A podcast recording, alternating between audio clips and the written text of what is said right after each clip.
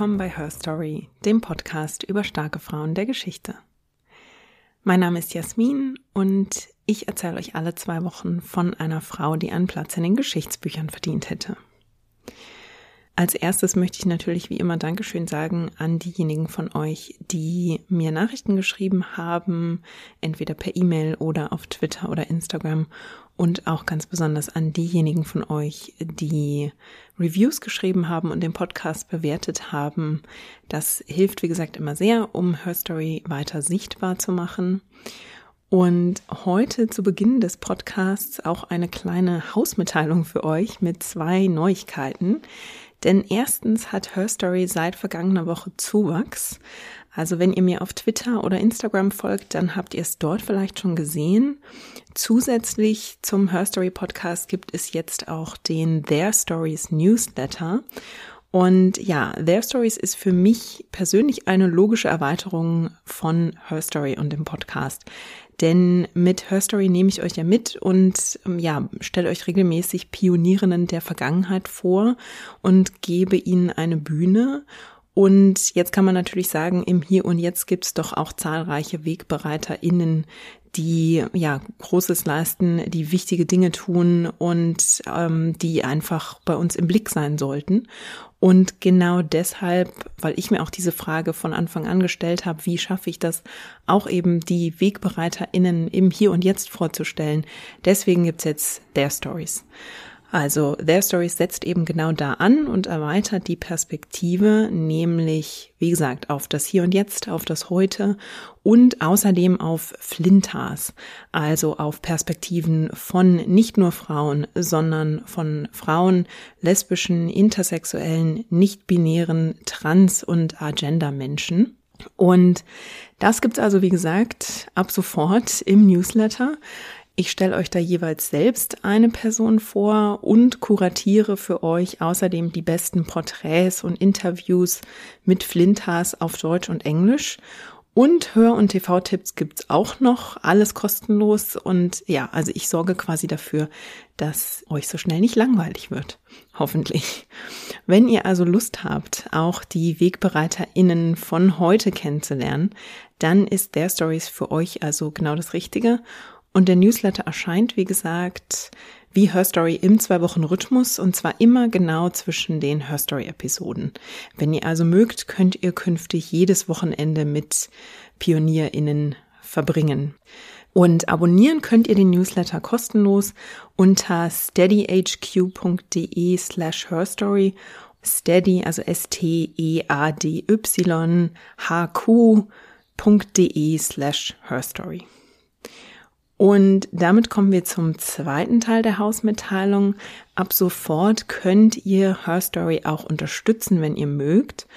Also ich habe ganz bewusst entschieden, dass Her Story werbefrei ist und auch bleibt und dass der Podcast insgesamt auch kostenlos ist und bleibt. Ich also keine Inhalte hinter einer Bezahlschranke verpacken will. Und ich möchte einfach, dass ihr als HörerInnen unbeschränkt Zugang zu den Inhalten habt und auch ein Hörerlebnis habt, das nicht von Werbung oder Sponsorenmeldungen unterbrochen wird. Weil ganz ehrlich, wenn ihr eine neue Matratze braucht, muss ich euch nichts über Liegekomfort erzählen. Also das sehe ich einfach nicht in diesem Podcast. Ich möchte und ich habe entschieden, dass Her Story kostenlos bleibt und werbefrei bleibt. Und wenn ihr diese Entscheidung gut findet und eben die Produktion, die Recherche und die Arbeit für Her Story und eben jetzt auch für Their Stories unterstützen möchtet, dann freue ich mich sehr über euren Support. Und dafür könnt ihr einfach auf die gleiche Seite gehen, die ich eben schon genannt habe, steadyhq.de slash herstory oder eben steadyhq.de slash herstory. Und weil die Zeiten gerade ja nicht so einfach sind und nicht jede oder jeder von euch unterstützen kann, macht euch da keinen Kopf drum, macht euch keine Sorgen. Her Story and Their Stories ist und bleibt für alle frei zugänglich und eure Unterstützung ist absolut freiwillig. Die Links für den Newsletter und eben auch für die Unterstützung packe ich euch auch nochmal in die Show Notes und ihr findet die Infos dazu auch ab sofort auf meiner Website herstorypod.de. Und damit bin ich dann auch am Ende meiner Hausmitteilung für heute.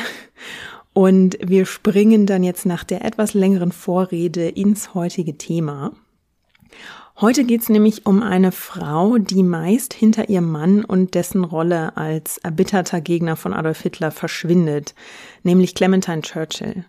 Also viele wissen ja, dass Winston Churchill sich mit aller Kraft gegen Nazi-Deutschland stemmte und mit seinen wortgewaltigen Reden das britische Volk wirklich auch durch diese dunklen Stunden der deutschen Luftangriffe, diese Angst vor einer Invasion und diese verlustreichen Schlachten auf dem europäischen Festland geführt hat. Aber viel weniger bekannt ist eben, dass Clementine Churchill wie keine andere Frau eines Regierungsvertreters ihrer Zeit in die intimsten Kriegsvorgänge eingeweiht war und die Entscheidungen ihres Mannes auch stark beeinflusste. Clementine betreute außerdem die Heimatfront, während Churchill sich auf die Kriegsführung in Europa konzentrierte. Und wenn es also eine Frau gibt, auf die der Ausdruck mehr als nur die Frau von zutrifft, dann ist es tatsächlich Clementine Churchill. Sie tat das alles ohne eine Universitätsausbildung oder politische Vorbildung zu haben, und nach ihrer Hochzeit mit Winston Churchill unterzog sich Clementine quasi einem Selbststudium der Politikwissenschaften und sie wirkte dann im Ersten Weltkrieg hinter den Kulissen zu seinen Gunsten, als Churchills Karriere vor dem Ausstand. Sie wurde zur Meisterin der Dinnerdiplomatie und sie arrangierte ihr Leben um die Ambitionen ihres Mannes herum, ohne aber selbst dabei wirklich zurückzustecken. Und das auch, weil sie eben selbst vom politischen Leben fasziniert war und daran teilhaben wollte. Privat führten diese Entscheidungen zu ja, komplexen Verhältnissen mit den Churchill-Kindern, weil sowohl Winston als auch Clementine das Politische vor die Familie stellten. Politisch gesehen definierte Clementine Churchill aber die Rolle der Frau an der Seite eines Regierungsvertreters vollkommen neu. Es gibt also eine Menge zu erzählen und wir beginnen im Jahr 1885. Da kommt Clementine Hosier, nämlich am 1. April 1885 zur Welt. Und sie verlebt eine recht unstete Kindheit. Also ihre Mutter, Lady Blanche Hosier, ist relativ offen in ihren außerehelichen Affären und ihr Vater Sir Henry ist oft abwesend. Und deshalb gibt's heute große Zweifel daran, ob Henry wirklich ihr Vater war. Also HistorikerInnen verweisen darauf, dass Clementines Vater entweder, wie von ihrer Mutter zuweilen selbst behauptet, ein Mann namens Captain William George Bay Middleton war oder ein Mann namens Algernon Bertram Freeman Mitford. Soweit ich weiß, hat George Bay Middleton keine verwandtschaftlichen Beziehungen zur heutigen Duchess of Cambridge, Kate Middleton. Aber Algernon Freeman Mitford war der Großvater der Mitford-Schwestern, die manche von euch vielleicht kennen. Die machten ja in den 30ern und 40ern mit ihren politischen Überzeugungen von sich reden. Die reichten nämlich innerhalb dieser Schwestern von kommunistisch bis faschistisch. Und besonders bekannt ist Unity Mitford, die eine leidenschaftliche Anhängerin von Adolf Hitler wurde und ihm so lange auf Schritt und Tritt folgte, bis sie es in seinen Zirkel schaffte. Da haben die Kollegen von Das Ach eine Folge zu ihr, die ich euch auch in den Shownotes verlinke. Bevor wir uns jetzt aber in weit verzweigten britischen Verwandtschaftsgeschichten verzetteln, ist die wichtigste Information also, dass die Vaterschaft von Sir Henry umstritten ist und sie war das auch schon zu Clementines Lebzeiten. Und Clementine wächst also mit diesem Gefühl der Ungewissheit auf und mehr noch, die Eltern sind in ihrer Ehe auch sehr schnell, ja, beide unglücklich. Die Ehe ist schnell zerrüttet und während sich die Eltern also schon sehr früh entfremden, leben sie immer wieder getrennt, bis sich das Paar dann 1891 scheiden lässt. Und Clementine hat eine ältere Schwester namens Kitty und zwei jüngere Geschwister, nämlich die Zwillinge Nellie und William. Und während der Scheidung nimmt Sir Henry die beiden älteren Mädchen, also Clementine und ihre ältere Schwester Kitty, zu sich und nimmt die eigentlich schon beinahe, ja, das wird so ein richtig schmutziger Sorgerechtsstreit eigentlich. Und interessanterweise hat Sir Henry aber, obwohl er seine Töchter zu sich nimmt, wenig am Hut mit Kinderbetreuung. Er schiebt die also erstmal zu seiner Schwester Mary ab und Mary hält in der Erziehung Schläge noch für einen wichtigen und richtigen Teil. Das heißt, Clementine und Kitty werden also wiederholt körperlich gezüchtigt.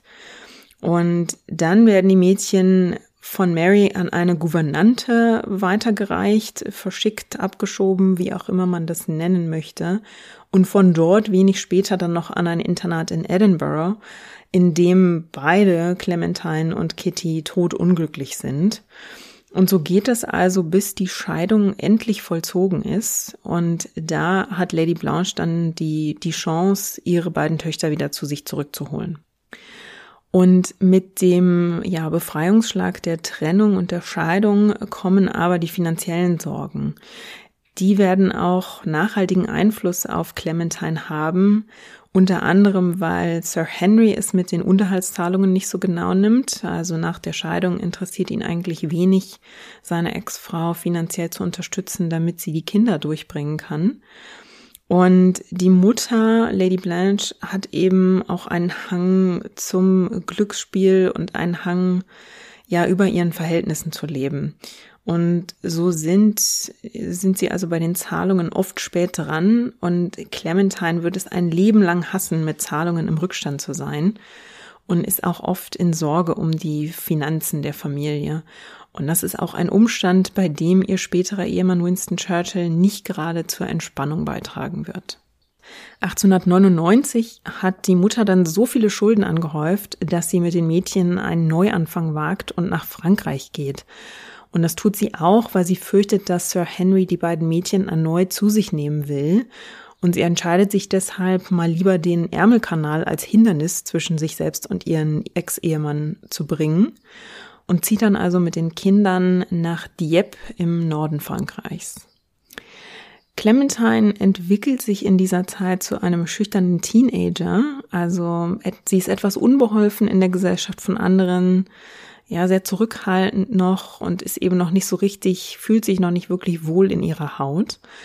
Ihre ältere Schwester Kitty ist dagegen selbstbewusst, ist sich auch schon bewusst, dass sie ein hübsches junges Mädchen ist und tritt also weit offener auf als Clementine. Clementine leidet aber eben auch darunter, dass sie sich in Frankreich wegen ihrer britischen Nationalität wie eine Außenseiterin fühlt. Und auch dieses Familienleben will keine so rechte Sicherheit und keinen großen Komfort bringen. Es gibt eine Episode, dass Clementine und Kitty abends mit ihrer Mutter im Wohnzimmer sitzen und plötzlich ein Mann durchs Fenster starrt. Und die Mutter zerrt die beiden Mädchen dann zu Tode erschrocken zu Boden und außer Sichtweite, also man versteckt sich dahinter Möbeln, glaube ich. Und dieser unheimliche Fremde klopft dann erst an die Tür, lungert dann eine Weile rum und hinterlässt dann einen Brief. Und dann stellt sich heraus, dass dieser Fremde Sir Henry ist und dass er seine beiden Töchter treffen will. Das erklärt er in diesem Brief. Kitty trifft sich dann zum Dinner mit ihm, das auch weitgehend unauffällig verläuft. Und Clementine trifft ihn zum Mittagessen und da eröffnet Sir Henry ihr, dass sie künftig bei ihm leben soll.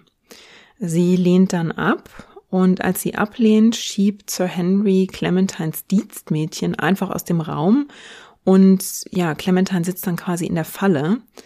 Sie wartet dann, bis er nach einer Zigarre sucht und ergreift dann wirklich regelrecht die Flucht. Also sie reißt die Türen auf, rennt aus dem Raum, schnappt sich ihr Dienstmädchen und die beiden, ja, geben Fersengeld und rennen zurück zum Haus von Clementines Mutter. Und später stellt sich tatsächlich heraus, ähm, dass ihr Vater sie kidnappen und noch am gleichen Tag mit zurück nach England nehmen wollte. Also diese Beziehung zum Vater ist eben wirklich sehr problematisch und sehr belastet. Und auf diesen Schock mit ihrem Vater folgt dann wenige Monate später wirklich eine Tragödie, nämlich Clementines ältere Schwester Kitty erkrankt im Februar 1900 an Typhus und Lady Blanche schickt dann ihre anderen Kinder sofort nach England, um sie von der kranken Kitty zu isolieren und die anderen Kinder in Sicherheit zu bringen. Clementine und Nellie fahren dann nach Schottland und William kehrt an seine Schule zurück. Lady Blanche bleibt mit Kitty zurück und versucht wirklich alles, um sie gesund zu pflegen, ist damit aber leider nicht erfolgreich. Und Kitty stirbt dann kurz vor ihrem 17. Geburtstag. Und damit verliert Clementine mit gerade mal 15 Jahren eine wirklich enge Vertraute und natürlich die geliebte Schwester. Und Clementine ist jetzt mitten im Teenageralter und ja, gilt in der damaligen Gesellschaft ja schon bald als junge Frau und hat jetzt nur noch zwei verbliebene Geschwister, die drei Jahre jünger sind und im Prinzip noch Kinder, auch ganz andere Interessen. Und Clementine fühlt sich in dieser Zeit also wirklich sehr einsam und isoliert. Um dann eine Art Neuanfang zu wagen, noch einmal, zieht Lady Blanche dann kurz nach dem Tod von Kitty mit ihren Kindern zurück nach England, und zwar in eine Gemeinde außerhalb Londons. Und Clementine flüchtet sich dort in Bildung und Sport. Also ich habe ja gerade schon gesagt, dass William in England zur Schule geschickt wurde. Zur Bildung ihrer Töchter hatte Lady Blanche eine etwas andere Einstellung, denn Clementine besucht zwar eine Schule, aber sie soll vor allem Sprachen und Literatur lernen. Mathematik zum Beispiel lehnt Lady Blanche ab, also sich irgendwie tiefer mit Zahlen zu beschäftigen, das ist ihr irgendwie nicht geheuer und das findet sie, brauchen Frauen nicht und da zieht sie also eine Grenze. Und Clementine vertieft sich dann in alles, das sie in die Finger bekommen kann. Sie lernt Französisch und wird da außerordentlich gut und gewinnt sogar eine Silbermedaille vom französischen Botschafter. Und sie spielt erfolgreich Cricket und wird zeitlebens auch eine Affinität für Sport haben, später vor allem für Tennis. Und ihr Wissensdurst bringt Clementine dann sogar dazu, über einen Besuch der Universität nachzudenken. Da wird's dann der Mutter aber wieder zu viel. Also wir befinden uns ja rund um die Jahrhundertwende und in England gibt es zu dieser Zeit ja die gut ausgebildeten Frauen, die sich, naja, in, in Selbstbildung zum Teil eben wirklich ihren Intellekt erarbeitet haben. Und die werden dafür zum Dank verächtlich Blue Stocking Ladies genannt, also Blaustrümpfe. Und gut ausgebildete Frauen, die ja womöglich kritische Fragen stellten, waren also damals in der britischen Gesellschaft noch nicht gern gesehen. Und das war ja auch nicht nur auf die britische Gesellschaft beschränkt. Vermutlich auch eben aus Sorge, was so eine höhere Bildung ja als Ruf für ihre Tochter bedeuten würde, verbietet und verhindert Lady Blanche also, dass Clementine eine Universität besucht Lady Blanche wendet sich stattdessen an eine angeheiratete Verwandte, um ihre Tochter langsam in die Zirkel der heiratsfähigen Männer einzuführen. Also dadurch, dass Lady Blanche selbst eine Scheidung hinter sich hat und auch immer mal wieder in finanziellen Schwierigkeiten steckt, die offenbar auch nicht so geheim sind, ist sie eben nicht in der Lage, Clementine selbst in die richtigen Zirkel zu bringen.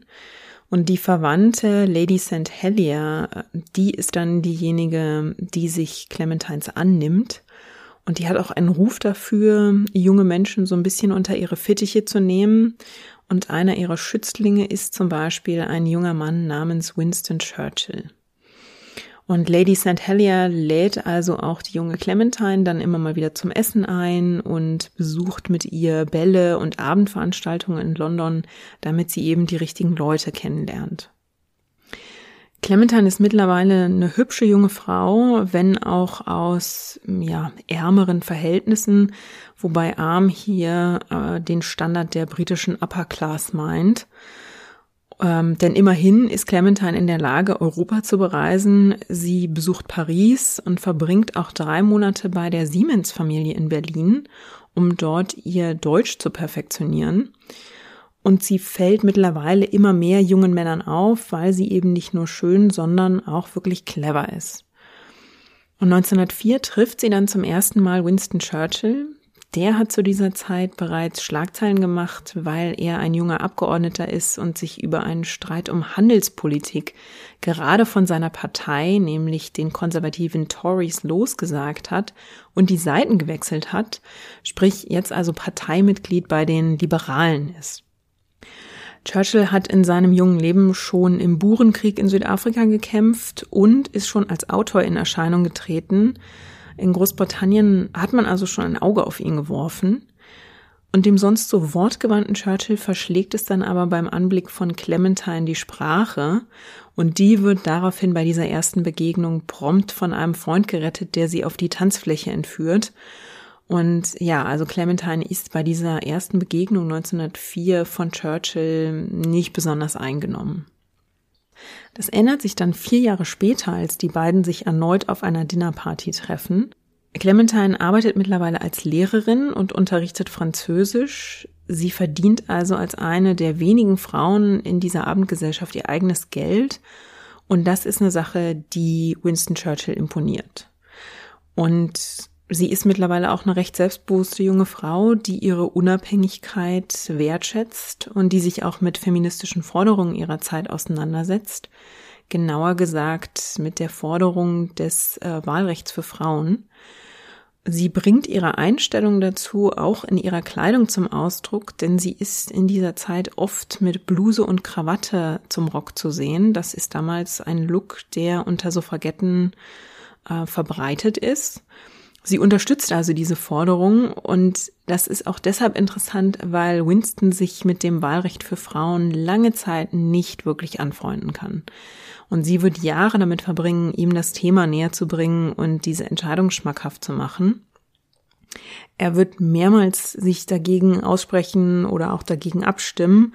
Und sie nennt ihn dafür in ihren Briefen auch wiederholt naughty, also unartig. Ähm, Apropos Briefe, das ist überhaupt ein wahnsinnig guter Informationsquell für die beiden, denn Clementine und Winston Churchill schreiben sich während ihrer Ehe über 1700 Briefe und kommunizieren auch, selbst wenn beide im gleichen Haus sind, mit Notizen, schreiben sich Zettelchen und schieben sich eben Notizen hin und her. Und auf Grundlage dieser Dokumente, die eben noch erhalten sind, kann man also wahnsinnig viel über die Beziehung der beiden erfahren und den Einfluss, den Clementine auf Winston hatte und die Art, wie die beiden ja miteinander auch politisch in Kommunikation waren und, und immer wieder getreten sind und sich gegenseitig beraten und ausgetauscht haben. Ja, bei diesem zweiten Treffen war Winston also von Clementines Suffragettensympathien nicht besonders angetan, aber ihn beeindruckt, wie gesagt, ihre Selbstständigkeit. Sie verdient ihr eigenes Geld. Sie ist wahnsinnig wissbegierig und sie hat eine sehr gute Bildung. Und bei diesem zweiten Treffen, bei diesem Dinner sind beide dann doch so sehr aneinander interessiert, dass Winston also da mehrmals nachhakt, sprich sich wiederholt mit ihr verabredet und sie auch zu sich, zu seiner Familie einlädt und macht ihr dann kurze Zeit später einen Heiratsantrag. Clementine hatte zu diesem Zeitpunkt bereits mindestens zwei Verlobungen wieder gelöst, weil sie von der Intelligenz und Kultur dieser Männer, die sie da umwarben, nicht überzeugt war oder weil sie sich eben ein wirklich ein Leben an deren Seite nicht vorstellen konnte. Und als die Verlobung mit Churchill dann bekannt wird, ist ein Großteil der Londoner Gesellschaft wirklich aufgeregt, denn Churchill ist mittlerweile Handelsminister und diese Hochzeit des Handelsministers Winston Churchill mit der jungen und schönen Clementine Hosier am 12. September 1908 ist dann tatsächlich die Society-Hochzeit des Jahres, die von der Presse auch begleitet wird. Es gibt Fotos von der Hochzeit, von Clementines Kleid. Das wird natürlich auch ein Thema, also ganz so, wie wir es von heute kennen, nur eben im Jahr 1908. Die beiden beziehen dann sehr schnell einen gemeinsamen Haushalt, in dem Clementine dann auch schon früh darauf besteht, ihr eigenes Schlafzimmer zu haben. Also sie wollte einen sprichwörtlichen Raum für sich, in den sie sich eben zurückziehen konnte und bei dem Winston sich sogar anmelden musste und um Erlaubnis bitten musste, wenn er sie in ihrem Schlafzimmer besuchen wollte. Und das hatte einerseits mit den unterschiedlichen Schlafenszeiten zu tun. Also Winston Churchill arbeitete oft bis spät in die Nacht und sie war Frühaufsteherin. Noch dazu schnarchte er später wohl äh, ganz furchtbar.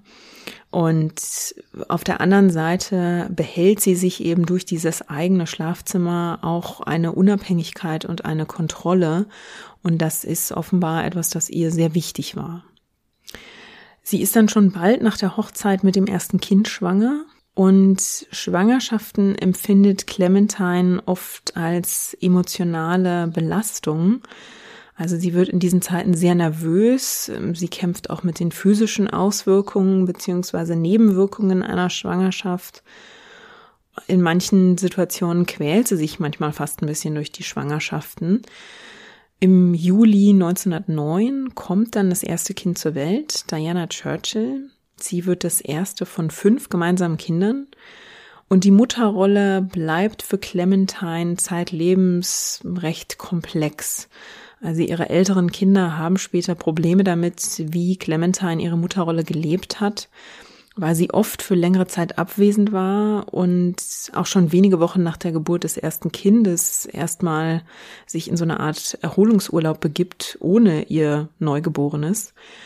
Und sie scheint gedanklich oft stärker mit der Politik beschäftigt gewesen zu sein in diesen frühen Jahren der Kinder als eben mit den Kindern.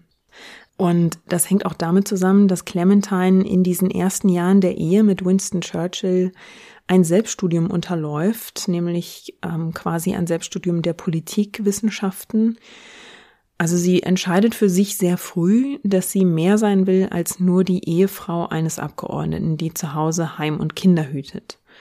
Sie will verstehen, was ihr Mann beruflich tut und sie will mit ihm auch auf Augenhöhe darüber sprechen können. Und deshalb beginnt sie eben dieses Selbststudium und liest wirklich alles Mögliche, alles, was ihr in die Finger kommt rund um Politik und Staatsführung. Und aus den Briefen der beiden geht auch hervor, dass Winston ihren Wissensdurst auch unterstützt und ihr da regelmäßig Leselisten und Lektüreempfehlungen gibt, mit denen sie sich weiterbilden kann. Sogar in einem Ausmaß, dass sie irgendwann sagt, ich komme kaum hinterher. Aber sie nimmt das an und sie, sie will das auch aktiv, weil eben Winston zu dieser Zeit auch schon wichtige politische Rollen einnimmt. Denn Winston ist zu dieser Zeit erst Handelsminister und dann von 1910 bis 1911 Innenminister. Und man sieht in den Briefen der beiden schon in dieser Zeit, wie Clementine sich auf Nachrichten in der Zeitung bezieht und ihm schreibt, dass er in seiner Rede hoffentlich Bezug auf die neuesten Statistiken zur Entwicklung der britischen Industrie nimmt. Also sie begreift sich von Anfang an wirklich als gleichberechtigte Partnerin und teilt ihm offen und zuweilen auch ungefiltert ihre Meinung mit. Sie redigiert seine Reden und sie korrigiert ihn in diesen Reden, wenn er zu forsch oder zu verschnörkelt formuliert. Sie rät ihm dazu, etwas emotionaler zu sprechen in den Reden, weil man sich damit besser identifizieren kann. Und sie hilft ihm außerdem, an seiner Aussprache zu arbeiten, weil Winston in den frühen Jahren eine Art ähm, Sprachproblem, Sprachfehler hat. Also er hat Schwierigkeiten, das S auszusprechen und spricht das oft wie ein SH, also ein Sch aus. Und ist dann nur schwer zu verstehen, wenn er aufgeregt ist oder schneller spricht oder eben unter Stress ist. Und sie arbeitet mit ihm wirklich da geduldig an der Aussprache und sitzt dann oft auch im Publikum, wenn er Reden hält, um da quasi der, ja, der emotionale Support zu sein.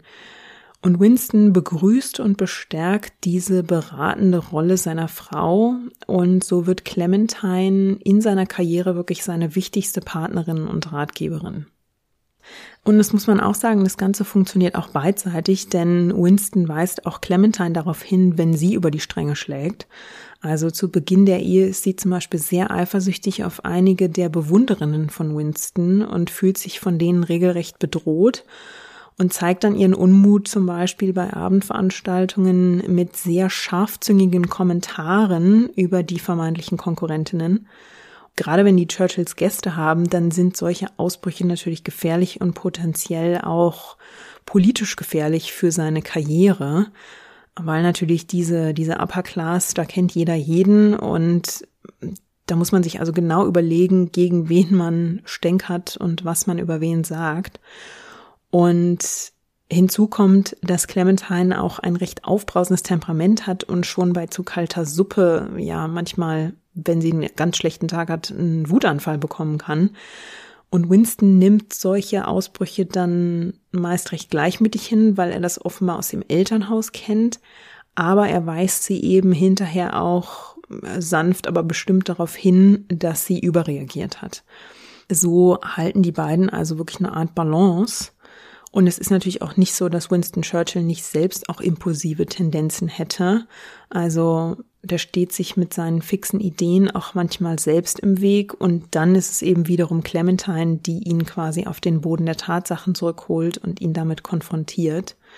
Und dadurch entwickeln die beiden eben wirklich eine sehr interessante und für die beiden auch wahnsinnig produktive Balance in ihrer Ehe, aber auch in ihrer politischen Partnerschaft, muss man ja schon fast sagen. Und Clementine ist eben clever und begreift schnell, wie sie auf ihre eigene Weise die Karriere und die Arbeit ihres Mannes unterstützen kann. Also eben nicht nur als Ratgeberin und auf Veranstaltungen, in denen sie dann bei Gesprächen mit anderen Politikern und Entscheidungsträgern subtil Winstons Überzeugungen und Gedanken platziert. Also sie ist quasi Lobbyistin für ihn sondern sie beginnt außerdem mit etwas, das man wohl Dinner Diplomacy nennen kann. Sie weiß, dass Winston erstens ein Freund guten Essens ist und zweitens beim Essen auch in informeller Atmosphäre gern Wichtiges bespricht. Und deshalb plant sie sehr genau und umsichtig die Gästelisten für gemeinsame Dinner. Im Verlauf der gesamten Politikkarriere von Winston Churchill ist es Clementine, die ja mit geplanten Mittagessen und Abendessen und den genau geplanten Gästelisten dafür sicherstellt, dass Winston politisches besprechen kann. Das hilft eben wirklich ihm auch bei seiner Politikführung und bei seiner Politik. Sie weiß ja aus dem Austausch mit ihm, welche Probleme ihn gerade umtreiben und was er zu lösen versucht, auf welche Fragen er Antworten sucht. Und sie lädt dann also die entsprechenden Personen ein, die dann in so einem halbformalen Rahmen über dem Lunch oder Abendessen eben solche politischen Themen besprechen können. Und das funktioniert schon früh sehr gut und wird dann während des Zweiten Weltkriegs regelrecht perfektioniert, muss man sagen. Die beiden sind dann also ein recht eingespieltes Team, als 1914 der Erste Weltkrieg ausbricht. Winston wird in dieser Zeit Marineminister und hat also damit die Aufgabe, die Seemacht Großbritannien kriegsfit zu machen. Und ich habe es ja schon gesagt, er ist manchmal ein bisschen impulsiv und will sich eben nicht nur auf den Kampf zur See, ja, damit zufrieden geben, sich nicht nur damit auseinandersetzen, sondern mischt sich immer wieder auch in die Kämpfe an Land ein. Zum Beispiel versucht er im Spätsommer 1914 die Strategie der britischen Streitkräfte in Belgien zu beeinflussen und versucht da eigenmächtig die Verteidigung von Antwerpen zu organisieren. Und da ist es zum Beispiel Clementine, die ihn per Brief auch warnt und mahnt. Da stößt sie aber auch immer mal an ihre Grenzen, denn wenn Churchill impulsive Ideen hat, dann kann man ihn manchmal kaum im Zaum halten. Und er überschreitet als Marineminister damit natürlich seine Zuständigkeiten und macht sich auch innerhalb der Regierung damit keine Freunde. Am stärksten ist Winston Churchills Name im Ersten Weltkrieg aber wohl mit Gallipoli verknüpft. Also Winston Churchill entwickelt die Idee mit der Eröffnung einer Front im Osmanischen Reich, in den Rücken der Mittelmächte Deutschland und Österreich-Ungarn zu stoßen. Und auf diese Weise sollen Deutschland und Österreich-Ungarn eben geschwächt werden, weil man eine weitere Front eröffnet. Und Churchill entwickelt also den Plan, britische, französische, indische, australische und neuseeländische Truppen in den Dardanellen bei Gallipoli angreifen zu lassen – und diese Umsetzung legt er unter anderem in die Hände des über 70-jährigen Admirals Lord John Fisher. Und Winston selbst hält große Stücke auf John Fisher. Clementine sieht den Mann allerdings als impulsiv und nicht besonders wohl überlegt.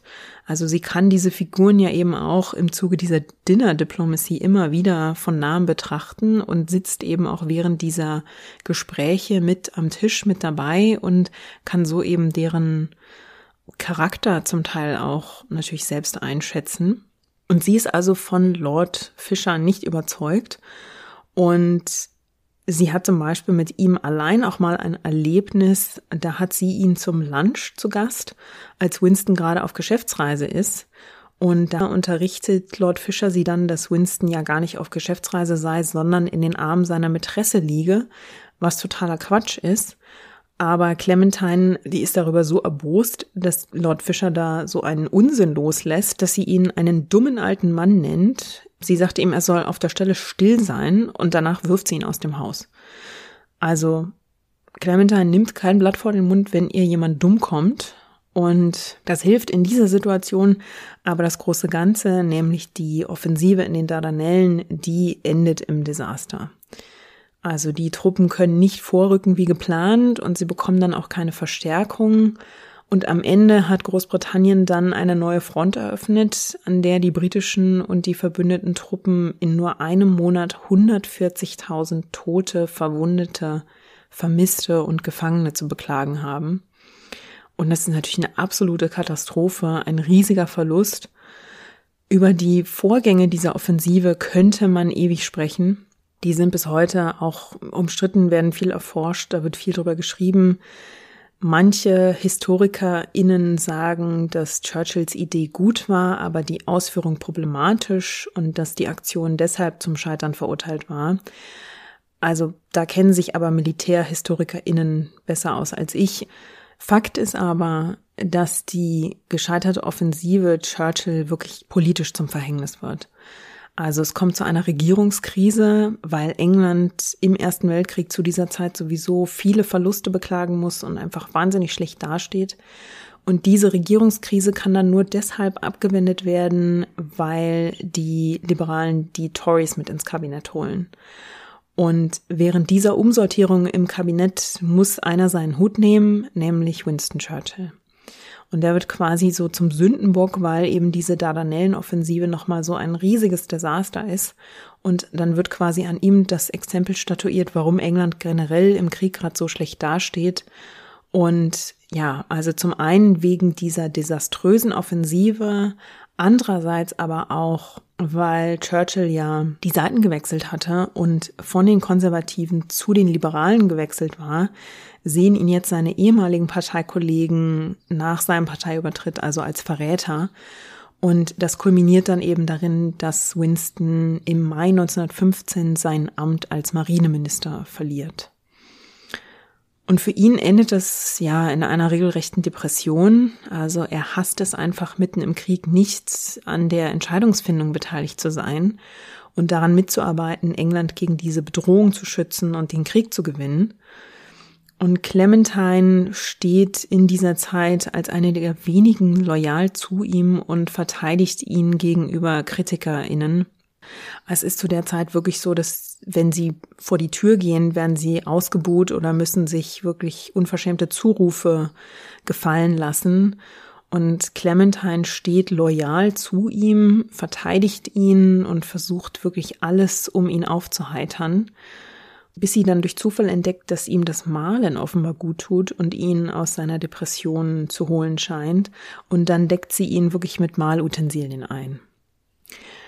Trotz der Maltherapie hält Winston es nicht lange aus, komplett vom Krieg isoliert zu sein und er entscheidet sich dann freiwillig an die Front zu gehen als Truppenmitglied.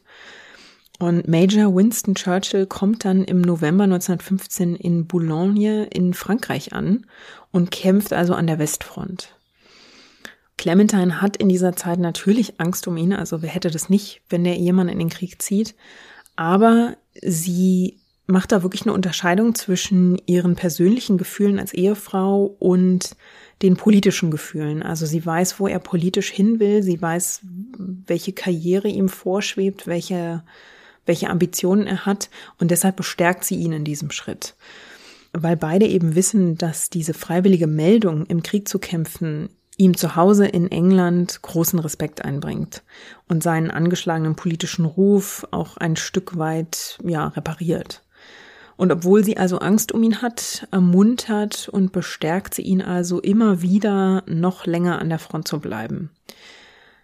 Insgesamt muss man sagen, er bleibt da nicht jahrelang, sondern ungefähr ein halbes Jahr. Ich glaube sogar nur fünf Monate. Aber in dieser Zeit ist es Clementine, die für ihn täglich hinter den Kulissen in England seinen Ruf zu reparieren versucht. Also sie begibt sich auf alle möglichen Veranstaltungen, um dort mit einflussreichen Leuten über ihn zu sprechen und ihn wieder ins Wohlwollen der Entscheidungsträger zu bringen und auch ins Wohlwollen der Medien. Also sie äh, spricht auch mit Medienvertretern. Und inoffiziell kann man diese Aktion die Bring Back Winston Aktion oder Kampagne nennen. Winston kämpft also an der Westfront quasi im politischen Exil, während Clementine daheim in England an seiner Rückkehr arbeitet. Und zusätzlich engagiert sie sich auch selbst im Rahmen des Krieges. Sie leitet eine Kampagne zum Beispiel, in der britische Hausfrauen Gasmasken fertigen, die dann schnellstmöglich an die Front geschickt werden. Der Erste Weltkrieg ist ja der erste Krieg, der in wirklich großem und grausamem Ausmaß den Einsatz von Giftgas sieht. Und nachdem die Deutschen den ersten Gasangriff gestartet haben, versucht also England in Windeseile und mit in Heimarbeit gefertigten Gasmasken dieser wirklich furchtbaren Art der Kriegsführung etwas entgegenzusetzen. Und Clementine engagiert sich da stark und es ist auch das erste Mal, dass sich eine Frau in eine solche Rolle wirft und im Krieg wirklich ein solch umfangreiches Unterfangen an der Heimatfront organisiert.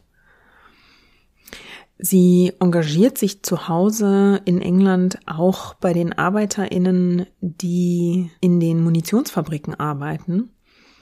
Also sie organisiert Kantinen, weil diese Fabriken rund um die Uhr, da wird rund um die Uhr gearbeitet, um eben genügend Munition für die Front zu fertigen.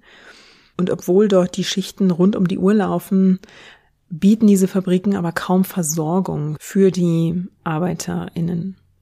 Und Clementine wird dann Mitglied im Munition Workers Auxiliary Committee und organisiert dann in London und der näheren Umgebung die Einrichtung und den Unterhalt von neun Kantinen, die jeweils bis zu 500 ArbeiterInnen gleichzeitig verköstigen können.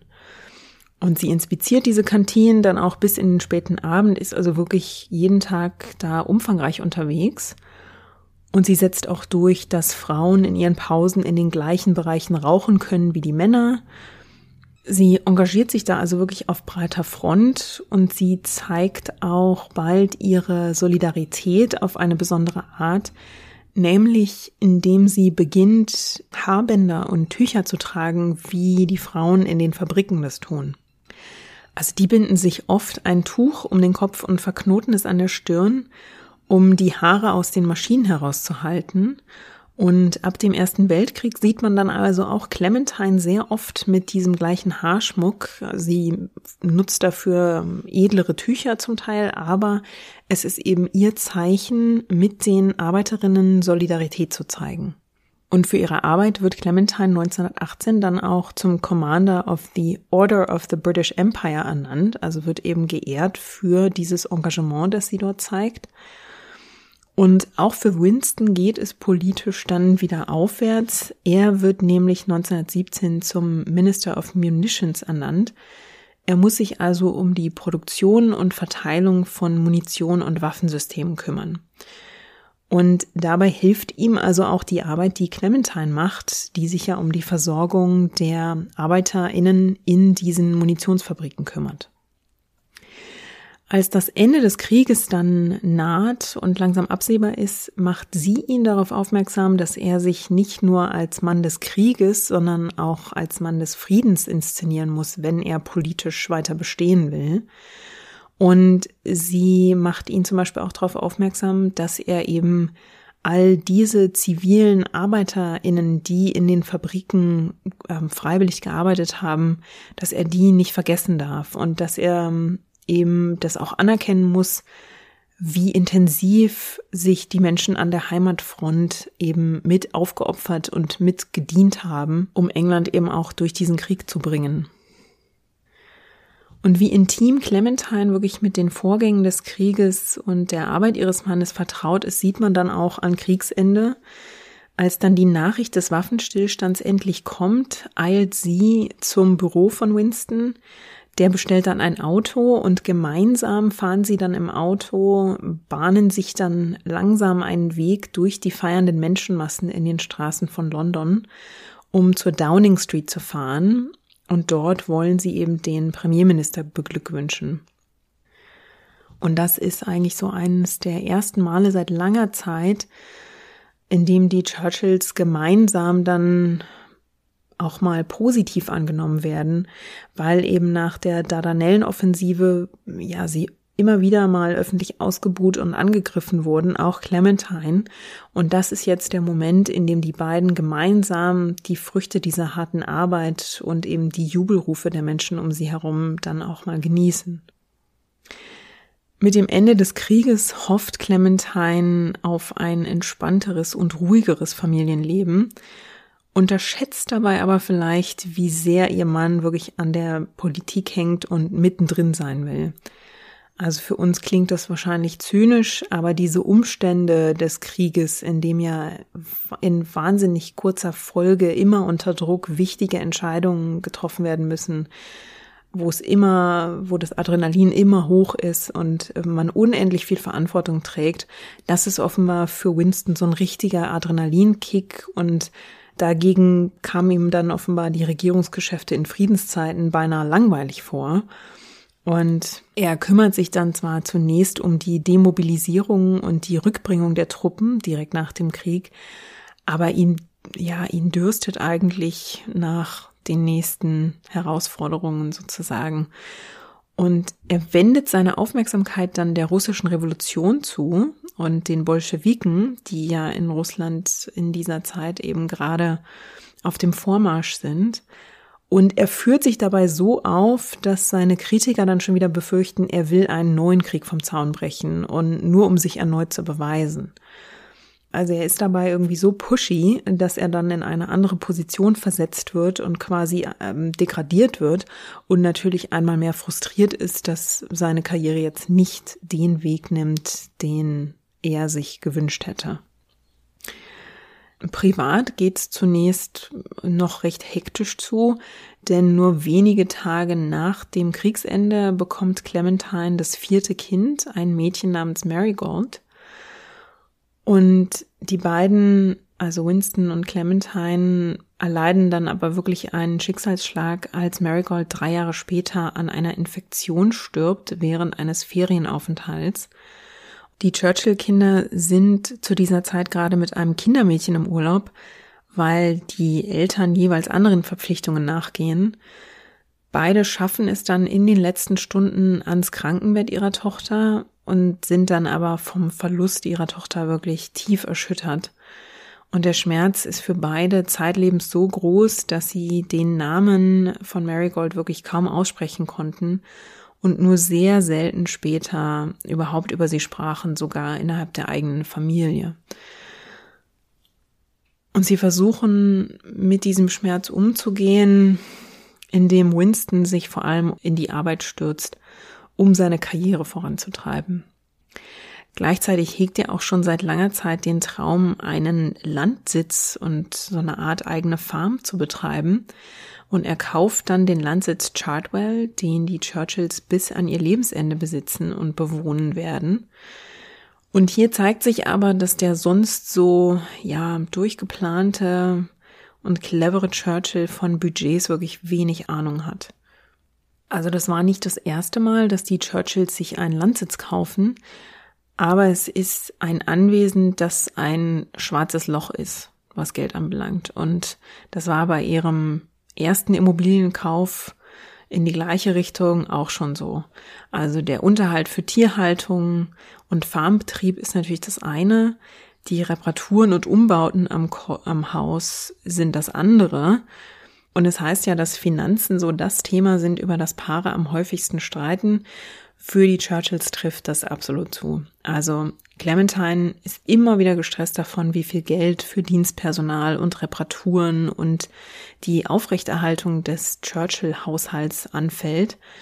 Und die Churchills schrammen tatsächlich auch mehr als einmal am Bankrott vorbei, nur ganz knapp, weil Winston einfach kein Gespür für das Budget hat und auf größerem Fuß leben möchte, als sein Gehalt das eigentlich erlaubt. Und er vertraut eben immer wieder darauf, dass sich die finanziellen Sorgen schon von selbst irgendwie auflösen. Clementine ist da wesentlich realistischer. Mit diesen, mit diesen Schwierigkeiten, mit dem Verlust der Tochter, mit der Trauer um das Kind und den finanziellen Sorgen wird die Ehe der Churchills in den 20er Jahren also wirklich ziemlich stark getestet. Und dann kommt noch hinzu, dass Winston erneut die Partei wechselt. Also er kehrt zu den konservativen Tories zurück und Clementine fühlt sich politisch jetzt ja ziemlich verloren. Also sie empfindet eben die Überzeugungen der Tories als zu konservativ und sie kann sich da politisch wirklich nicht so richtig darauf einstellen. Und es fällt ihr also in dieser Zeit schwer, sich an der Seite ihres Ehemanns und für seine Politik zu engagieren. Das ändert sich dann erst, als in Deutschland der Aufstieg von Adolf Hitler und den Nazis abzusehen ist. Winston hat schon relativ früh eine Antenne für die Gefahren Hitlers, jedenfalls früher als andere Regierungsvertreter in England. Und weil Clementine und Winston sich so eng über politisches austauschen, entgeht ihr das natürlich auch nicht. Bald ist Winston dann einer der ersten, die sich wirklich offen gegen die Geschehnisse in Deutschland aussprechen. Mit diesen Warnrufen ist er dann aber noch, ja, ziemlich allein auf weiter Flur. Also in Großbritannien hält man ihn einmal mehr für einen Kriegstreiber. Er ist einmal mehr politisch isoliert und wieder ist es dann Clementine, die loyal an seiner Seite steht und ihm Kraft gibt. Wie wir alle wissen, wird Winston mit seinen Ängsten bezüglich Nazi-Deutschland recht behalten. Hitler überfällt am 1. September 1939 Polen und England erklärt Deutschland dann am 3. September 1939 den Krieg. Neville Chamberlain, der Premierminister zu dieser Zeit, formt dann unmittelbar danach ein sogenanntes War Cabinet, also ein Kriegskabinett und macht Winston zum Marineminister. Also er hat die gleiche Position inne wie zu Beginn des Ersten Weltkriegs. Und es dauert dann noch ein halbes Jahr, bevor England wirklich in Kriegshandlungen eintritt. Und in dieser Zeit versucht Churchill fieberhaft die Royal Navy kriegsbereit zu machen. Also Churchill hat wirklich alle Hände voll damit zu tun, um die Seeverteidigung für die Briten aufzustellen. Eine der großen Befürchtungen ist eine Invasion über das Wasser. Und während Winston sich also darum kümmert, arbeitet Clementine im Hintergrund, um ihm seine Arbeitssituation so gut wie möglich zu organisieren. Also mit dem, mit der Ernennung in das neue Amt kommt ein Umzug in das Haus des Marineministers und Clementine organisiert diesen gesamten Umzug und stattet das Haus aus und richtet auch sein Arbeitszimmer so ein, dass es für ihn wirklich perfekt passt und dass es keine Ablenkungen gibt. Sie weiß ja genau, wie er arbeitet und welche Vorlieben er hat. Und sie stellt dann sicher, dass er Lesesessel hat für die Dokumente und diese unzähligen Berichte, die er lesen muss und studieren muss. Sie richtet den Schreibtisch so aus, dass ihn der Blick aus dem Fenster nicht ablenkt, sondern er sich wirklich nur auf die Arbeit konzentrieren kann, weil das absolut nach seinem Geschmack ist. So arbeitet er eben gern. Er will nicht aus dem Fenster gucken, also stellt sie sicher, dass er nicht aus dem Fenster gucken muss. Und sie sorgt auch dafür, dass die Minibar für den Whisky Soda, den er so gern trinkt, immer aufgefüllt ist und dass er nicht irgendwann dasteht und es keinen gibt. Und sie geht jetzt mit ihrer Dinner Diplomacy in die nächste professionelle Runde. Also bis zum Ende des Krieges wird es jetzt unablässig Lunches und Dinners geben, bei denen sich Winston am Tisch mit den wichtigsten Entscheidungsträgern austauschen kann. Und diese Verantwortung steigert sich natürlich nochmal enorm, als die Parteien dann das Vertrauen in Chamberlain und seine Appeasement-Politik verlieren und Chamberlain zum Rücktritt zwingen. An seiner Stelle wird dann nämlich am 10. Mai 1940 Winston Churchill Premierminister von England und der erbt gleich eine sehr prekäre Situation. Der Großteil der britischen Truppen ist zu dieser Zeit im französischen Dunkirk von feindlichen Truppen eingeschlossen. Und da besteht die Gefahr, dass im Prinzip beinahe die gesamte britische Armee vernichtet wird. Und England wäre also nach so einer Niederlage, nach so einem Verlust im Prinzip, ja, ohne Verteidigung sollte es zu einer Invasion ähm, auf der britischen Insel kommen. Also die Situation könnte nicht schlimmer sein, nicht prekärer sein. Und es gelingt dann mit Hilfe einer Aktion, mit Hilfe von zivilen Booten dann wirklich eine Vielzahl der Soldaten von der französischen Küste zu evakuieren und nach England zurückzubringen. Also diese Episode ist für, oder diese Situation ist wirklich eine, eine irre Situation für England in diesem Zweiten Weltkrieg. Es gibt dazu den Film Dunkirk, den ich euch empfehlen kann und den ich euch auch als Hinweis in die Show Notes packe. Da wird das ähm, wirklich sehr eindrucksvoll erzählt. In diesen frühen Kriegstagen machen die Churchills dann auch ihren Kindern direkt klar, die sind ja mittlerweile junge Erwachsene. Sie machen ihnen also klar, dass alle sich im Krieg engagieren müssen. Sie wollen mit gutem Beispiel vorangehen und deswegen nehmen die Kinder dann also auch Rollen zum Beispiel in der Krankenversorgung an und Clementine selbst engagiert sich natürlich auch wieder an der Heimatfront. Also sie meldet sich zunächst freiwillig als Firewatcher während der Bombenangriffe auf London das ist ja eine Position, die wir auch von Rosalind Franklin kennen, die, über die ich in Episode 11 gesprochen habe. Also das sind Freiwillige, die sich nachts auf die Dächer begeben haben, um von dort Ausschau zu halten, ob nach den Bombenangriffen Feuer ausgebrochen sind. Und die würden dann eben warnen, damit das so schnell wie möglich bekämpft werden kann. Und als ihr dabei auffällt, wie wenig Personal die Firewatchers haben, wendet sich Clementine direkt an den Innenminister in Winstons Regierung und bittet ihn brieflich, einen Aufruf an alle Frauen zwischen 35 und 60 zu richten, sich doch bitte freiwillig zu melden. Und sie macht da auch klar, dass sie sich selbst von diesen Pflichten auch nicht ausnimmt dass sie solche Anweisungen an Regierungsmitglieder gibt, wird zum Standard, also zu ihrem Standard während des Zweiten Weltkriegs. Das ist aber insofern wahnsinnig interessant, weil in England für die Frau des Premierministers keine Rolle wie die der First Lady zum Beispiel festgelegt ist, wie wir das in den USA kennen. Also da hat die First Lady relativ festgelegte Zuständigkeiten und eine öffentlich ähm, anerkannte Rolle. Und in England gibt's das aber für die Frau des Premierministers so nicht. Und Clementine Churchill interpretiert diese Rolle für sich also individuell und ist dabei ja hands-on, wie man so schön sagt, also wirklich sehr aktiv. Und sie wird eine Art Schattenpremierministerin, würde ich das fast nennen, weil sie sich wirklich ganz intensiv um die Heimatfront kümmert, während Winston die Schlachten und die Kämpfe auf dem europäischen Kontinent überblickt und organisiert. Also es kommt fast zu so einer Art Aufgabenteilung. Und da kümmert sie sich zum Beispiel auch um eine bessere Ausstattung der Luftschutzbunker. Also die sind während dieser furchtbaren Luftangriffe auf London am Anfang noch in wirklich schlechten Bedingungen und weil diese Bombenangriffe ja unablässig sind und äh, zum Teil wirklich die ganze Nacht hindurch dauern, engagiert sie sich dann dafür, dass da auch endlich mal anständige Matratzen in die Luftschutzbunker kommen, in denen die Menschen da zum Teil die ganze Nacht verbringen müssen. Und sie besteht dann zum Beispiel darauf, dass diese Matratzen auch breit genug sind, dass eine Mutter mit mindestens einem ihrer Kinder darauf schlafen kann. Sie stellt dann auch sicher durch regelmäßige Inspektionen, dass die Bunker auch so ausgestattet wurden und hat da wirklich ein Auge drauf, dass man ja den wenigen Komfort, den man den Menschen in dieser außergewöhnlichen Situation geben kann, dass man sich da auch wirklich, dass man da auch sicher geht, dass das britische Volk eben da zumindest moralisch sozusagen durch solche Gesten, durch solche kleineren Einrichtungen unterstützt wird.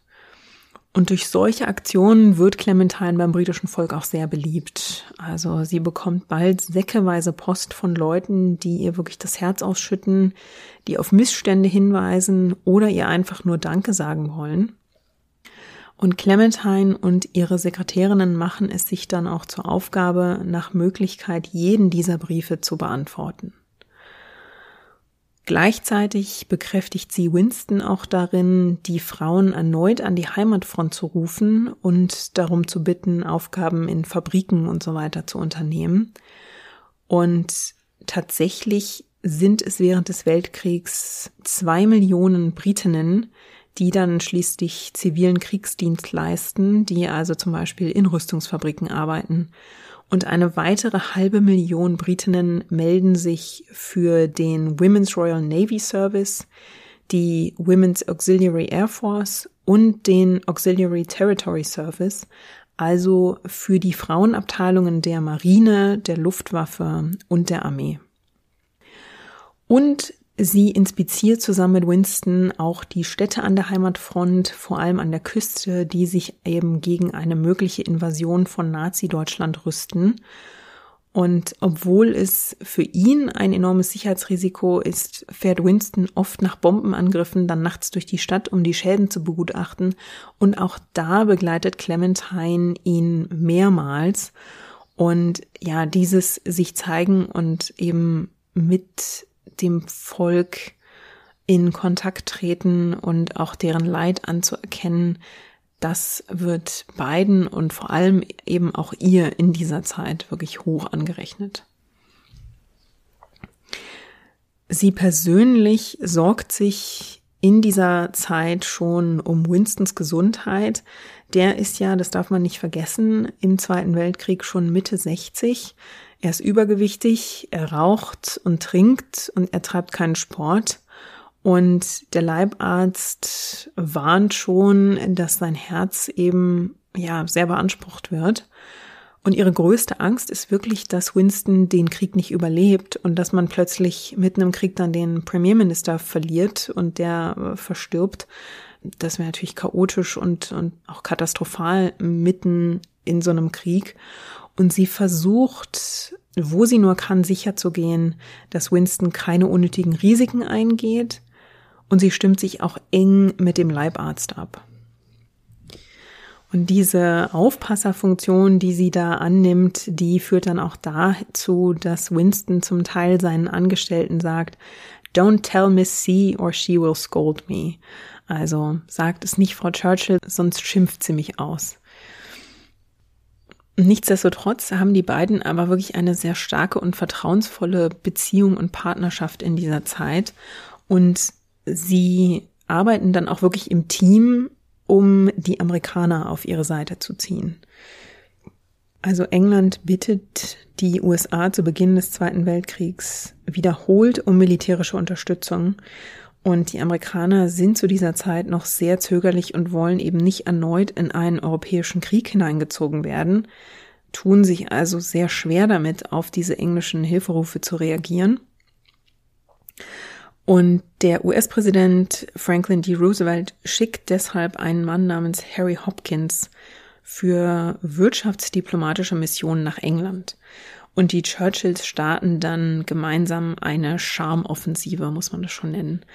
Also Clementine plant den kompletten ersten Aufenthalt von Hopkins beinahe bis auf die Minute, um ihm wirklich volle Aufmerksamkeit zukommen zu lassen.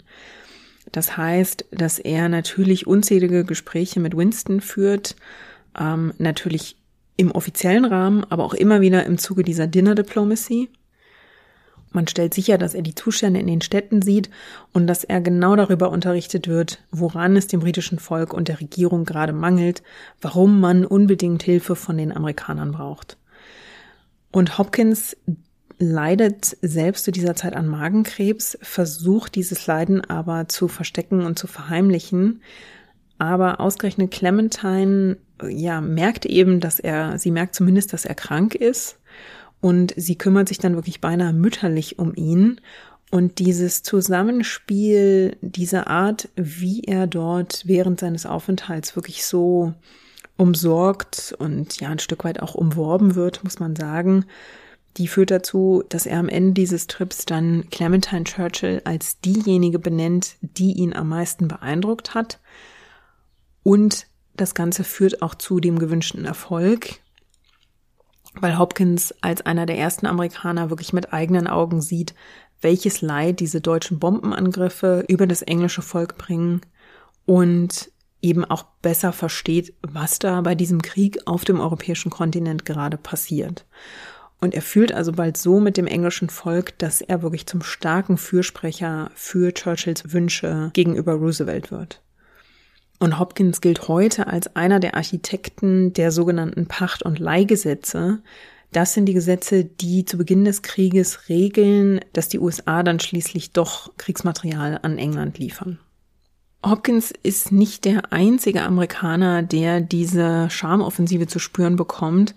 Auch andere Amerikaner werden von den Churchills regelrecht umgarnt und dabei übersehen die Churchills auch großzügig, dass die eigene Schwiegertochter Pamela, die sehr unglücklich mit dem Churchill-Spross Randolph verheiratet ist, eine Affäre mit einem der wichtigsten, bedeutendsten Amerikaner im Land anfängt und ihnen dann wichtige politische Infos zuträgt. Also der Dienst für die Sache wird damals zum Teil etwas kreativer interpretiert dass die Churchills hier tolerieren, dass die Schwiegertochter den eigenen Sohn betrügt, hängt unter anderem auch damit zusammen, dass die Churchills zu Randolph ein sehr schwieriges Verhältnis haben. Also die Beziehung zu ihrem Sohn, der zeitlebens auch mit Alkoholproblemen kämpft und immer wieder gegen den Vater, aber auch gegen die Mutter rebelliert, die ist wirklich wahnsinnig komplex. Und er ist lange Zeit sehr entfremdet von den beiden, taucht immer mal wieder auf, aber die Beziehung ist wirklich einfach sehr, sehr belastet. Und Pamela steht ihnen in dieser Zeit einfach näher. Also die ist beinahe wie eine Tochter in der Familie aufgenommen. Und anscheinend aus diesem Grund halten sie dann zu ihr, was Randolph ihnen natürlich im Nachhinein auch schwer zum Vorwurf macht. Clementine bekommt dann von Winstons Leibarzt schließlich die Warnung, dass sein Herz so überanstrengt und geschwächt ist, dass er jederzeit einen Herzanfall bekommen könnte. Und sie steht dann vor einer sehr schweren Wahl, äh, denn der Arzt fragt sie, ob er Winston warnen soll oder nicht. Und sie entscheidet dann, Winston solle sich ohne Angst um seine Gesundheit auf seine Politik konzentrieren können und das klingt für uns heute natürlich unverantwortlich, dass ein Arzt nicht seinen Patienten ins Vertrauen zieht und aufklärt, sondern dessen Ehefrau. Und für sie gehört das damals aber offenbar ja zum Teil ihres Selbstverständnis. Sie würde eben alles dafür tun, hinter den Kulissen dafür zu sorgen, dass er gesund und sicher ist und bleibt also so gesund und sicher, wie das unter diesen Umständen eben möglich ist. Und sie würde eben diejenige sein, die um ihn Angst hat, damit er sich auf all die anderen furchtbaren Dinge des Krieges konzentrieren kann, die schon so viel Stress mit sich bringen und die eben seine volle Aufmerksamkeit brauchen. Das ist offenbar das Rational dahinter, obwohl das für uns natürlich heute trotzdem noch relativ schwer zu verstehen ist, glaube ich. Neben all diesen Verpflichtungen und Sorgen kümmert sich Clementine ab 1941 als Vorsitzende außerdem um den Aid for Russia Fund des Roten Kreuzes und sie sammelt in dieser Position bis Kriegsende acht Millionen Pfund Spenden für Russland. Und die Idee dahinter ist, Russland im Widerstand gegen Hitler zu unterstützen, weil man unbedingt verhindern will, dass Russland sich zurück auf, auf Hitlers Seite schlägt und wirklich auf der Seite der Alliierten gehalten wird. Nachdem der Hitler-Stalin-Pakt auseinandergebrochen ist, wäre es natürlich eine Katastrophe, wenn Stalin sich doch wieder Hitler annähert, um sich selbst zu retten, um sein Land zu retten sozusagen. Und deswegen schickt England also Geldspenden und medizinische Unterstützung nach Russland, aber auch so Sachspenden wie zum Beispiel handgestrickte Handschuhe für die russischen Soldaten an der Front. Und kurz vor Kriegsende reist Clementine dann sogar selbst nach Russland und hat dort so eine Art Pressetour oder ja öffentliche Tour Und sie wird dort vom Volk auf dieser Besuchstour auch so angenehm und so offen aufgenommen, dass Stalin ihr gegenüber dann absichtlich frostig auftritt, weil ihm da jetzt jemand das Rampenlicht streitig macht. Nachdem die Amerikaner dann auch in den Krieg eintreten und die Alliierten beginnen, gemeinsam Konferenzen zum Kriegsverlauf und den Planungen nach Kriegsende zu halten, ist Clementine dann die erste Frau eines Regierungsvertreters, die mit ihrem Mann gemeinsam zu diesen Konferenzen reist. Also Clementine nimmt diese Rolle eben auch wieder aktiv wahr. Sie ist wieder ganz nah dran am Geschehen und sie äußert in Briefen zum Beispiel auch ihre Sorge, dass Roosevelt jetzt die Kontrolle an sich reißen wird, nachdem die USA in die Kriegshandlungen eingetreten sind. Und sie leidet mit Winston, als sich diese Befürchtungen dann auch als wahr erweisen und sich dieses Machtgefüge innerhalb der Alliierten dann zu den USA und zu Russland verschiebt und Churchill dann beinahe das dritte Rad am Wagen ist an diesem Verhandlungstisch, nachdem er im Beginn des Krieges im Prinzip der einzige, äh, einer der wenigen Führer in Europa war, der Hitler wirklich die Stirn geboten hat. Nach Kriegsende wird's dann nochmal bitterer, weil selbst sein eigenes Land ihm den Sieg über Hitler-Deutschland wenig dankt. In der Wahl kurz nach Kriegsende wird Churchill abgewählt und sein Stellvertreter Clement Attlee wird Premierminister. Clementine wird zumindest im Juni 1946 für ihre Arbeit am Aid for Russia Fund geehrt. Ähm, sie bekommt zahlreiche Auszeichnungen in den folgenden Jahren und im Juni 1946 wird sie zur Dame of the British Empire ernannt. Ab sofort ist sie also Dame Clementine Churchill. In den folgenden Jahren reisen die Churchills vermehrt, allerdings jeweils getrennt. Und dann 1950 wird Winston Churchill zum zweiten Mal Premierminister. Und diesmal hat Clementine aber nicht sehr viel Energie für diese Rolle übrig. Also sie findet eben auch die konservative Regierung wirklich sehr konservativ und sie zieht sich in dieser Zeit auf eine offiziellere Rolle zurück, wie man sie vielleicht von den heutigen Eheleuten der britischen Premierministerinnen kennt. Immerhin ist sie ja zu dieser Zeit auch schon Mitte 60 und Winston ist Mitte 70. Seine Gesundheit leidet zu dieser Zeit also schon sehr und er erleidet in seiner Amtszeit auch mehrere Schlaganfälle. Clementine nimmt deshalb an seiner Stelle 1953 den Nobelpreis für Literatur entgegen. Der wird ihm ja für sein Opus The Second World War und für seine Reden während des Krieges verliehen. Und in dieser Zeit wird aber doch sein Einfluss innerhalb der Regierung, ja, der schwindet und ihm kommt dann wirklich der Rückhalt abhanden, weil Zweifel an seiner Gesundheit und seiner Regierungsfähigkeit tatsächlich steigen. Und Winston Churchill tritt dann am 5. April 1954 schließlich zurück. In den politischen Ruhestand gezwungen, füllt er seine Zeit dann mit Bücherschreiben und Malen und erleidet dann 1965 einen weiteren schweren Schlaganfall und stirbt am 24. Januar 1965.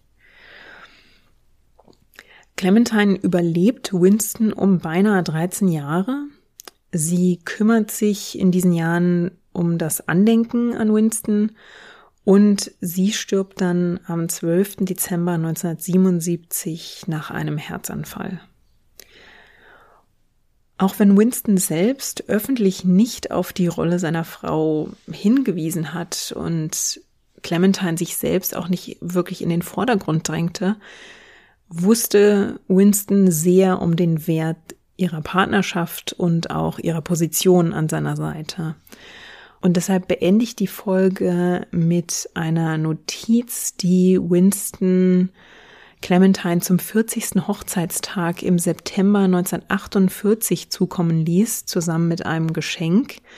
Da schrieb er ihr, und das lasse ich jetzt mal im Englischen, I sent this token, but how little can it express my gratitude to you for making my life and any work I have done possible. Er gibt ihr gegenüber also ganz offen zu, dass sowohl sein Leben als auch sein Lebenswerk, seine Arbeit, seine politische Karriere ohne sie auf diese Art nicht denkbar gewesen wäre. Und mit diesen Worten der Wertschätzung haben wir, glaube ich, ein schönes Schlusswort für diese Folge gefunden. Vielen Dank fürs Zuhören. Ich freue mich, dass ihr wieder dabei wart. Ich hoffe, ihr hattet Freude beim Zuhören.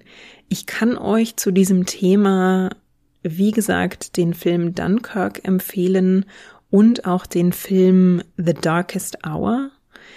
Da spielt tatsächlich Clementine Churchill auch eine, natürlich eine Nebenrolle, aber ich finde, sie wird in diesem Film relativ gut porträtiert wo man auch einen guten Blick auf sie bekommt, ist in der ersten Staffel von The Crown, vor allem in der Folge, in der es darum geht, dass Winston Churchill zum Geburtstag zu seinen Ehren ein Porträt bekommt und am Ende dieses gemalte Porträt von ihm wahnsinnig hasst.